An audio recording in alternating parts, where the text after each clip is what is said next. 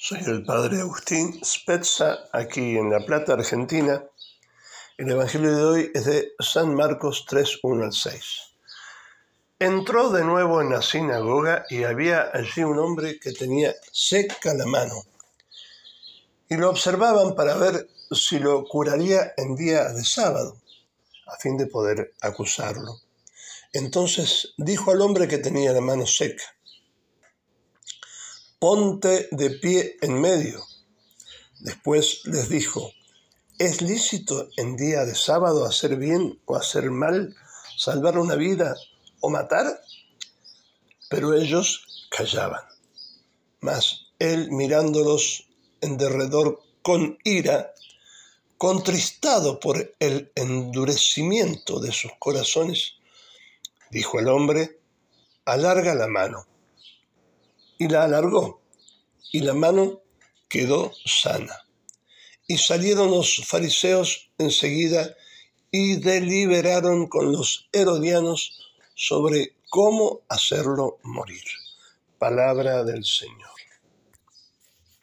Todos conocemos esa secta que viene de los Estados Unidos y que desgraciadamente está por todos lados, como el veneno o la mala hierba, que vuelve casi anormales a las personas, aunque de misericordia no tienen nada, son inmisericordes, al punto que si incluso el hijo, el esposo, la esposa necesitan hacer una transfusión de sangre para salvarles la vida, prefieren dejarlos morir antes que dejar a los médicos que operen.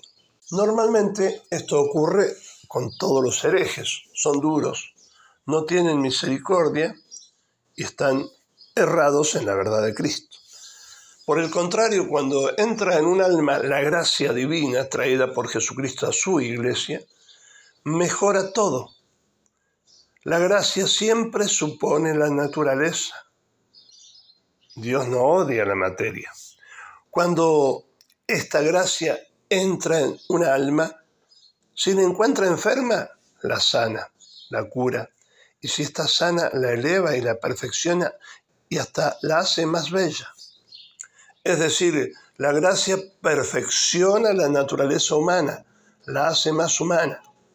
De hecho, Cristo no despreció lo humano. Él, que era Dios, se hizo hombre. Por eso es que Cristo era muy humano. Tenía compasión, que es lo que falta a veces en algunos cristianos, compasión, misericordia. Y es lo que no debería faltar nunca juntamente con la fe. La religión de Cristo hoy en día, dice genialmente el padre Leonardo Castellani, argentino, que tanto la padeció él dentro de la iglesia al punto de ser mártir del fariseísmo, tal como nos la sirven, dice, es una religión poco humana, deshumanizada, desencarnada, y por tanto ni hombre ni mujer, por lo menos en la boca de no pocos charlines, dice, y en la práctica de muchos santulones y fariseos. Porque el supremo acabamiento del fenómeno fariseo, dice el padre Castellani, es deshumanizar la religión y por lo tanto desdivinizarla, dice. Y eso, cosa curiosa, a fuerza de hacerla demasiado humana, quiero decir, demasiado igual a ellos, con exclusión absoluta de todo otro espíritu. Y por eso a Cristo le decían que tenía mal espíritu. Tienes mal espíritu. Todo el que no tiene espíritu como el mío, decían, tiene mal espíritu. Es el pensamiento recóndito del fariseo. Y lo contrario justamente es lo verdadero.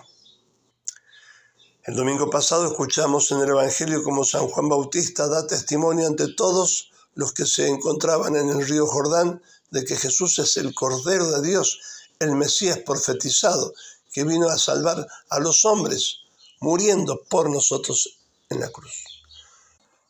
Pero los judíos de la época de Jesús no eran gente santa. Ellos hicieron de la religión su propia religión eran solo funcionarios con apariencia de santos, solo con apariencia. y que buscaban su fama, podríamos llamar la iglesia de la publicidad hoy en día, su lucro. Eran la sinagoga que por su soberbia había quedado ciega y era más la sinagoga de Satanás que la de Dios. Eso puede ocurrir, el padre Castellani lo experimentó muchas veces.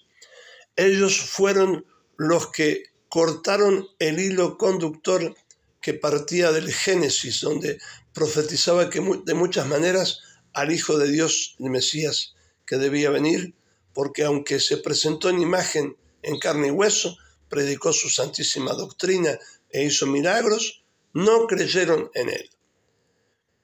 Pero en los que creyeron, dice San Juan, llegaron a ser hijos de Dios. Por el contrario, prefirieron matarlo. Deliberaron con los herodianos, dice el Evangelio, que eran enemigos acérrimos de los fariseos y amigos de los romanos, sobre cómo hacerlo morir. Y todo eso ocurrió para los fariseos porque curó milagrosamente a un hombre que tenía la mano seca en un día sábado, y para los herodianos porque querían librarse de él. Para conocer algo de Dios, ante todo hay que saber que Dios es amor, como dice San Juan en su primera carta. Y nosotros hemos conocido el amor que Dios nos tiene y hemos creído en Él. Dios es amor y quien permanece en el amor permanece en Dios y Dios en Él. Primera de Juan 4:16. Dios, que es rico en misericordia, dice San Pablo a los Efesios, por causa del gran amor suyo con que nos amó, cuando estábamos aún muertos en los pecados, Él nos vivificó juntamente con Cristo. Y juntamente con Él nos resucitó y nos hizo sentar en los cielos en Cristo Jesús, para que en las edades venideras se manifieste la sobreabundante riqueza de su gracia mediante la bondad que tuvo para nosotros en Cristo. Porque habéis sido salvados gratuitamente por medio de la fe, y esto no viene de vosotros, es el don de Dios. Así es, hermanos, nosotros también como cristianos, como miembros de esta cabeza divina y humana que es Cristo, debemos manifestar al mundo la doctrina de Cristo con la palabra de Dios, con su doctrina impecable, pero encarnada y manifestada en el amor a Dios y a los hermanos, más que en las palabras. El amor, la misericordia, la caridad es el tesoro más grande que tenemos, hermanos, los cristianos, para manifestar el amor que Dios nos tiene, para manifestar que nuestra fe es la verdadera. Padre Castellani, hablando de ciertas mujeres que pertenecían a una cofradía del Sagrado Corazón, decía, son de la cofradía del Sagrado Corazón, pero no tienen ni pizca de corazón. Ellas, que tenían que dar ejemplo al menos con su misericordia y humildad, estaban llenas de soberbia, envidiosas, chismosas, duras en el trato, amantes de su puestito, y no dejaban participar a nadie de su, entre comillas, religión. Aprendamos, hermanos, misericordia quiero y no sacrificio, dijo Jesús, porque no he venido a llamar a los justos, sino a los pecadores.